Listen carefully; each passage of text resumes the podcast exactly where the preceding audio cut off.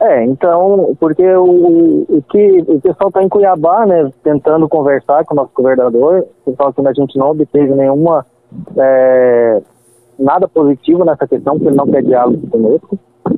Então ele quer aprovar mesmo é, nesse, nesse, nesse, pequeno espaço de tempo que ele tem com os antigos né, deputados que foram eleitos, e aí ele quer apressar né, realmente essa reforma administrativa e algumas outras mensagens, né? É, e aí ele não tem nenhum diálogo com a gente, não quer ter um diálogo nenhum, não quer conversar, não quer que a gente ajude em encontrar uma solução para o Estado, e aí eu não peço nada do que a gente tentar mobilizar, que é o que a gente tem de arma no atual momento, né? Então nós estamos nesse pé, não foram pagos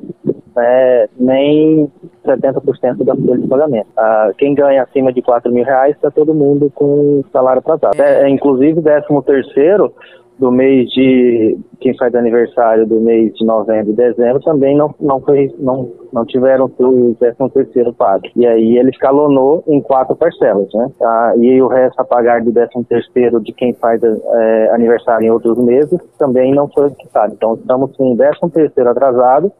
e salário também atrasado